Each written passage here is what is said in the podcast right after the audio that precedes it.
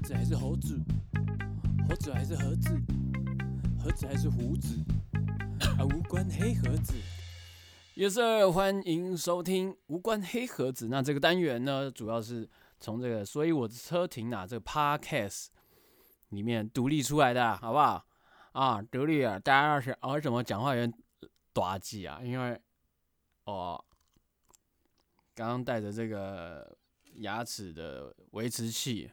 因为我之之前去做贴片嘛，然后然后这个维持器就是他怕他怕我晚上啊会磨牙，我是不知道我有没有磨牙的习惯啊。不过他说带着啊比较可以呃延长你贴片的使用寿命，对，然后所以就而且对它的这个形状啊，有的其实牙齿你会随着不管说你的咬合啊或者什么，它会去。一直有一个一些小小的变化，这样，那它就是可以维持你的牙齿的形状，然后同时避免你这个贴片被你晚上睡觉的时候不小心哎一直磨磨磨，然后减短它的寿命。对，所以我刚刚带带着忘记它那个实在是有点像影视美那种，有没有？就是你机会忘忘了它的存在，然后我讲话的时候就大舌头在讲说啊，对我带着这个维持器。好了，今天。无关黑盒子要跟大家分享的冷知识跟狗有关啊！大家知道狗呢也有一个像人类一样指纹般的存在。为什么说指纹般的存在呢？就是它是独一无二，每一只狗它都有一个特征，它可以辨识说，哦，它就是班杰明，哦，它就是 Tiffany，哦，它就是 Jordan，哦，它就是来福，哦，它就是浅浅。呃，讲了很多狗的名字哦。那因为刚刚讲到狗，我就想到我家从我小时候到现在，其实没有就是家里没有养狗的状态。我们家一直都有养狗，以前是养这个最早我小时候是台湾土狗啊，它叫来福，对。然后在我很小的时候，它应该就就往生了，西方极乐世界去啊，去别的地方梦望了啊。然后后来就来了一只这冠军犬种啊罗威纳。他是他们一一脉啊，一脉相承，全部都是冠军犬的。然后他的阿公就是冠军犬，然后他的这个哥哥跟爸爸跟妈妈也都是所谓的冠军犬种，就非常纯的这个罗威纳。然后也一直都有啊接受训练，然后饮食也都非常好，这样。所以那个时候来我们家的时候，主要是我的姑爹。姑丈，然后大家可能让我习惯叫姑爹。我姑爹他就是有跟这个训练场，然后去买了这个冠军犬嘛。哦，那那个时候他的他的哥哥在我姑姑二姑姑那边啊，他的妹妹呢就呃，因为他他们真的很大只啊，所以他们没办法一次养两只，所以就妹妹就来我们家住这样子，然后就后来就变成我们家的狗嘛。那我爸那时候因为很喜欢一个歌手叫做 Tiffany 啊，大家知道现在 Tiffany 可能就是一个啊精品的牌子啊。不过，诶，我也不知道我爸是那个时候就知道 Tiffany 还是呃是喜欢一个歌手叫 Tiffany 吗？我不知道。好，反正就把这只罗威纳啊母的罗威纳叫做 Tiffany，然后 Tiffany 非常的巨大，然后从小时候就看着它这样一个碗工一个碗工的吃，它长很快这样子。那以前他遛狗的时候都要跟我爸一起啊，一定要有我爸在，他才会呃治得住他，就是拉得动他。因为我跟他去遛狗的话，几乎啊，我只要一牵 Tiffany，Tiffany 就是开始遛我这样，我无法控制他要去哪，他实在太大只。我那时候一百四十几，不到一百五十公分，然后他就是会把我拉着到处跑。那他已经那时候已经长到大概我的胸部左右，非常的巨大，而且很有力气啊。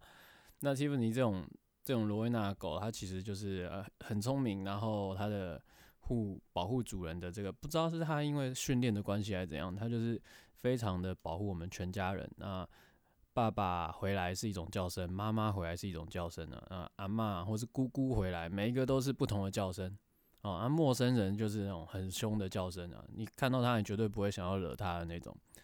对啊，所以那个 Tiffany 后来也是在我们家啊，不过后来很不幸的，因为这个心丝虫的这个病啊，寄生虫啊，大家不知道养狗的应该就都知道心丝虫了，就是新丝虫那个时候我们的还观念还没有那么普及嘛，所以没有不知道要去打这些有的没有的预防预防的针这样子，所以那时候他新丝虫发现的时候很快哦，晚上发现隔天就是呃送去这个兽医那边啊，已经来不及了这样啊，所以在这边也是呼吁各位宠物的饲主啊，有相关的营养针啊，或者说。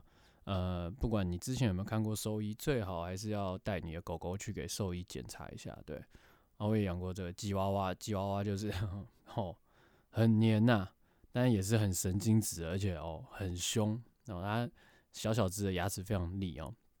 然后现在养的这只叫班杰明啊，为什么叫班杰明？因为那个时候我妈妈她的好朋友养了一只这个雪纳瑞，叫钱钱的，所以它是干业务的嘛哦。所以每每次在家就是哎钱钱来钱钱来钱钱来这样，然后他还真的就赚很多钱呢，因为一直钱钱来啊，所以后来我们家就很觉得啊，他养的就是雪纳瑞，然后后来我们我就想要买一只，就想要养一只雪纳瑞啊。那如果我那个时候有这个领养啊认养代替购买这个观念，我就一定会去认养，但是那个时候偏偏就是没有嘛。那想要养一只雪纳瑞，就上网找这样。然后，哎，送来了，然后很可爱。它小时候长得跟雪纳瑞一模一个样。然后到了这个第三天啊，养啊，养到第三天的时候，哦，这个繁殖场的老板打给我说：“哎，不好意思哦，我们送错只狗。那只他他是有混到的，他混到马尔济斯的，就是雪纳瑞跟马尔济斯的这个 马尔济斯。”的这个混种狗，那你要不要把它退回来？我们再送一只纯的雪纳瑞去啊！哇靠，怎么可能？我养三天了，我跟它感有感情的，我怎么可能再让它就是离开我的身边？对，就跟直接二话不说跟这个繁殖场的这个老板说：“哦，不用了，那那没关系，你钱照收，然后我们就把它养下来这样子。”然后后来想想，其实这有可能是繁殖场的这个惯用伎俩，黑心繁殖场啊，它就是利用人跟狗这个非常非常重的这个情谊啊，跟这个连接，所以我相信一般的饲主，如果他刚买到一只小狗或者刚领养一只小狗的时候，他养了三天，他一定舍不得去，就是把它退回去啊，再换一只纯种啊，哇，这不太可能嘛，对，所以我觉得。这应该是黑心繁殖场它的这个惯用手法，好，那也无所谓啦，反正那个时候我们家班杰明哦，他他为什么叫班杰明，你们知道吗？班杰明就是美国钞票上面美钞上面的一个总统吗？还是某一个伟人吧？他就叫班杰明啊，所以那时候不止台币叫钱钱，然后班杰明美金，好，两个不管是台币还是美金，我们都。叫把会把它召唤过来这样子，对，那这是有趣啊，触鼻啦哈，对啊，班杰明现在已经是十几岁了，十七岁，对啊，是身验血什么都还蛮健康，主要就是狗老了嘛，它就是多多少少都会有白内障啊，然后现在就比较看不到，那就是还是把它妥善的照顾的很好啊，要摸它的时候都会让它知道说，哎，旁边有人，然后再慢慢的靠近它去摸它，不可以让它吓到。对，然后以上就是关于我家狗的这个报告。大家有养过什么狗呢？我也不知道。之前就很流行的红贵宾嘛，那现在身边很多人是养那个发豆。对，那每只狗真的个性都不一样啊，那你跟它的相处也是会不一样这样子。所以呢，关于狗的这个状况啊，我们刚刚讲到哪里？哇，扯好远。狗有没有像人类一样的这个指纹般的存在？有，狗。它的鼻纹是独一无二的啊，鼻纹就是它鼻子上面的纹路啊。就我们之前就是政府在推这个宠物晶片嘛，所以大家都会去植晶片嘛。那可能就是觉得说，哎，晶片的话，它追踪它的位置啊，或者是说它的健康状况啊，都比较方便的。不过有的事主就觉得麻烦啊啊。那不过现在刚就是这个大陆那边啊，杭州的市政府，它就是有。有一个技术就是啊，把你家的狗的这个鼻纹用支付宝的那个扫描扫上去，然后上传到云端，哦，就建立了这个狗的档案。